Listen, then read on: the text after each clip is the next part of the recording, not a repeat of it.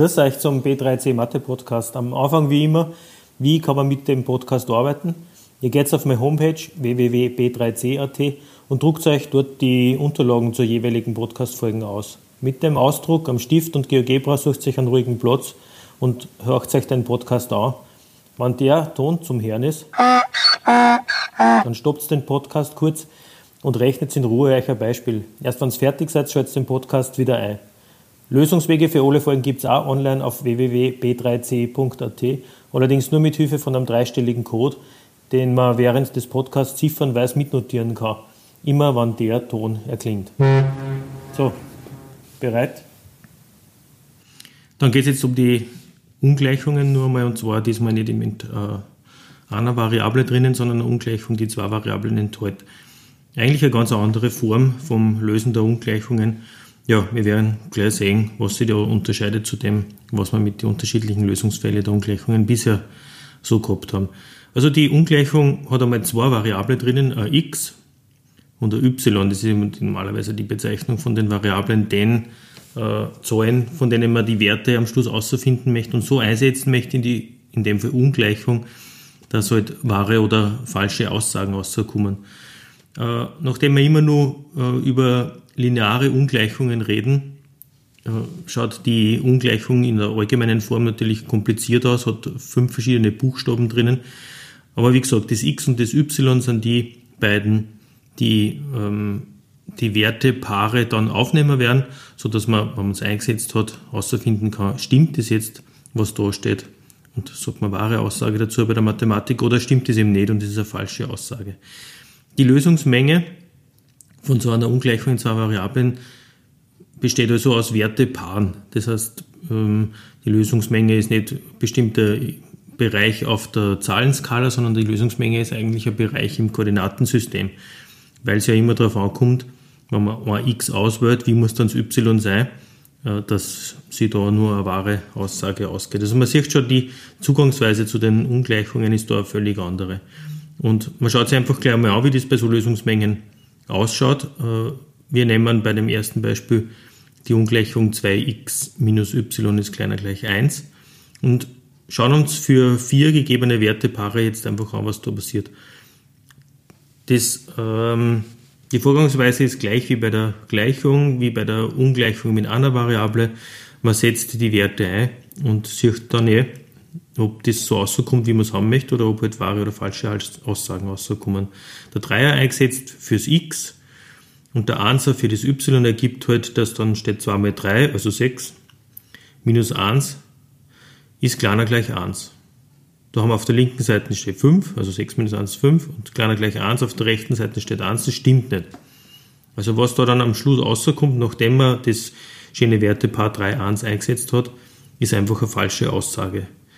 Und wir sind beim Lösen von Gleichungen und da beim Lösen von Ungleichungen natürlich immer auf der Suche nach solchen Lösungen, die äh, wahre Aussagen ergeben, wann man es in die Ungleichung einsetzt. Das ist eigentlich immer der Zielgedanke. Da schauen wir sich an, müssen wir was umformen, müssen wir Äquivalenzumformungen anwenden oder was immer kann man tun, damit man herausfindet, dass das, was ich dann einsetzt, tatsächlich eine, eine wahre Aussage ergibt.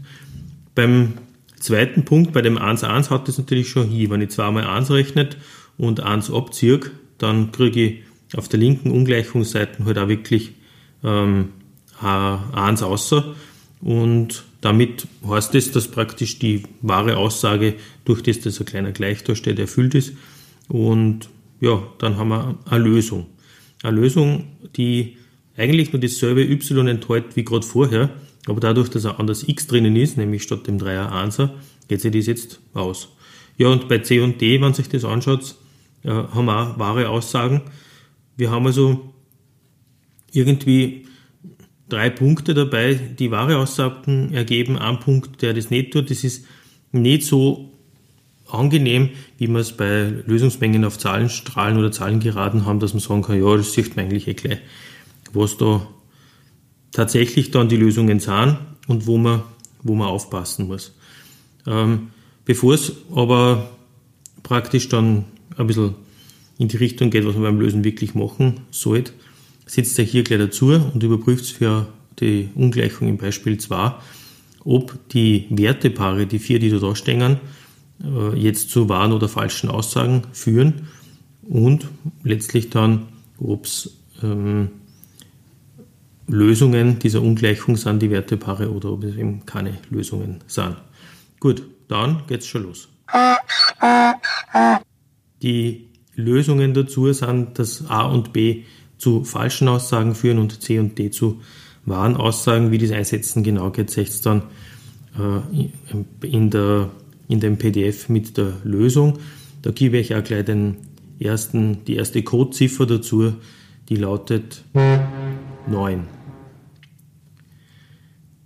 Also mit Probieren ist das auf jeden Fall einmal ganz einfach zum Lösen. Einsetzen, dann sieht man es eh, das ist sicher nicht die Herausforderung, aber wie kann man jetzt eigentlich allgemein vorgehen, dass man da irgendwas sieht oder eine Lösung hinschreiben kann oder hinzeichnen kann, wie auch immer, dass man letztlich dann ja, eine Aussage treffen kann und ein bisschen schneller entscheiden, ohne dass man es einsetzt, ob ein Punkt in der Lösungsmenge liegt oder nicht.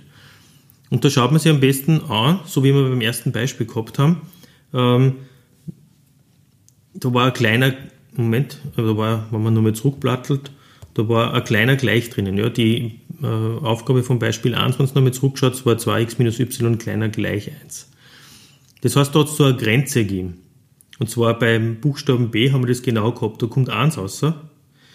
Und, also auf der linken Ungleichungsseite. Und das heißt, dass der Punkt, also voll knapp eigentlich nur, zu einer wahren Aussage führt. Er liegt irgendwie ganz genau auf der Grenze. Und wie kommt man auf die Grenze? Ja, eigentlich eh einfach. Ich äh, denke mir jetzt einfach einmal dieses kleine Gleichzeichen weg und ersetze durch ein Gleich. Also das sind die Punkte, die tatsächlich ähm, auf dieser Grenzlinie oder was immer das ist, liegen, zu liegen kommen und die gerade halt nur eine wahre Aussage ergeben. Das andere schauen wir sich nachher an. Also wir lösen als erster den Grenzfall, denken uns statt der Ungleichung eine Gleichung und schauen uns das einfach mal an. Wenn wir da wieder zur zweiten Seite zurückgehen, dann sieht man, ähm, aus der Ungleichung ax plus by ist kleiner als c, wird halt dann einfach eine Gleichung, die halt mit dem Gleichheitszeichen ausgestattet ax plus by gleich c ist. Und da sieht man natürlich hoffentlich schon ganz gut, dass es sich wieder um diesen linearen Zusammenhang handelt und ich kann tatsächlich die Gleichung ganz schnell umformen auf das, was man eigentlich eine Geradengleichung nennt. Ich bringe also das ax auf die andere Seite, dividiere dann nur durch b und dann habe ich letztlich da steht y ist gleich minus a durch bx. Das ist sowas wie eine Steigung. So wie k mal x plus d schaut das aus. Minus a plus b ist also die Steigung und das c aus der Ungleichung war dann der Abschnitt der y-Achse. Ja, also diese Geradengleichung, das was dann rauskommt, wenn man die lineare Ungleichung zu einer Gleichung macht, dann kriege ich halt außer, dass das eine Gerade ist. Und beim dritten Beispiel schauen wir sich das genau an. Ich nehme die Ungleichung 2x minus y ist kleiner gleich 1 ähm, und schaue mir jetzt nur die Grenzlinie an, mache gleich draus, 2x minus y ist gleich 1, forme das um und kriege dann außer y ist gleich 2x minus 1 und y ist gleich 2x minus 1 ist wirklich schnell skizziert, braucht man nicht einmal GeoGebra anwerfen, das kann man hinkritzeln. Da habe ich den Ordinatenabschnitt minus 1 und die Steigung gleich 2. Geht also da durch den Punkt der x-Achse durch, der 0 und äh, der 1,5 und 0 ist. Und ja, das war sozusagen jetzt schon die Grenzlinie aller äh, Wertepaare, die, wenn es in die Ungleichung einsetze, gerade nur eine wahre Aussage ergeben. Ja, bevor wir da gleich weiter tigern, äh, der zweite, die zweite Codeziffer zum Entschlüsseln von dem Lösungs-PDF und die ist 9. Wir dann also die Ungleichung zu einer Gleichung umformen und dann interpretieren wir die Gleichung als Funktionsgleichung. Äh, sagen, es ist eine Gerade, zeichnen Sie, weil wenn man gerade im Kopf hört, dann denkt man schon ans Koordinatensystem und an die Linie, die man im Lineal zeichnen kann. Fertig. Wenn man jetzt das Ungleichheitszeichen belässt und trotzdem die Umformung durchführt, schauen wir uns an, was dann passiert. Und zwar beim Beispiel 4 machen wir jetzt diese Umformung aber nicht mit der Gleichung, sondern einfach nur mit der Ungleichung. Wir nehmen ein drittes Mal dieselbe Ungleichung, 2x minus y ist kleiner gleich 1 her, formen die um. Wir haben also im, im zweiten Umformungsschritt die Multiplikation mit minus 1 und müssen aufpassen, dass sie das Ungleichheitszeichen. Und nichts anderes, was wir mit den Ungleichungen bisher gelernt haben.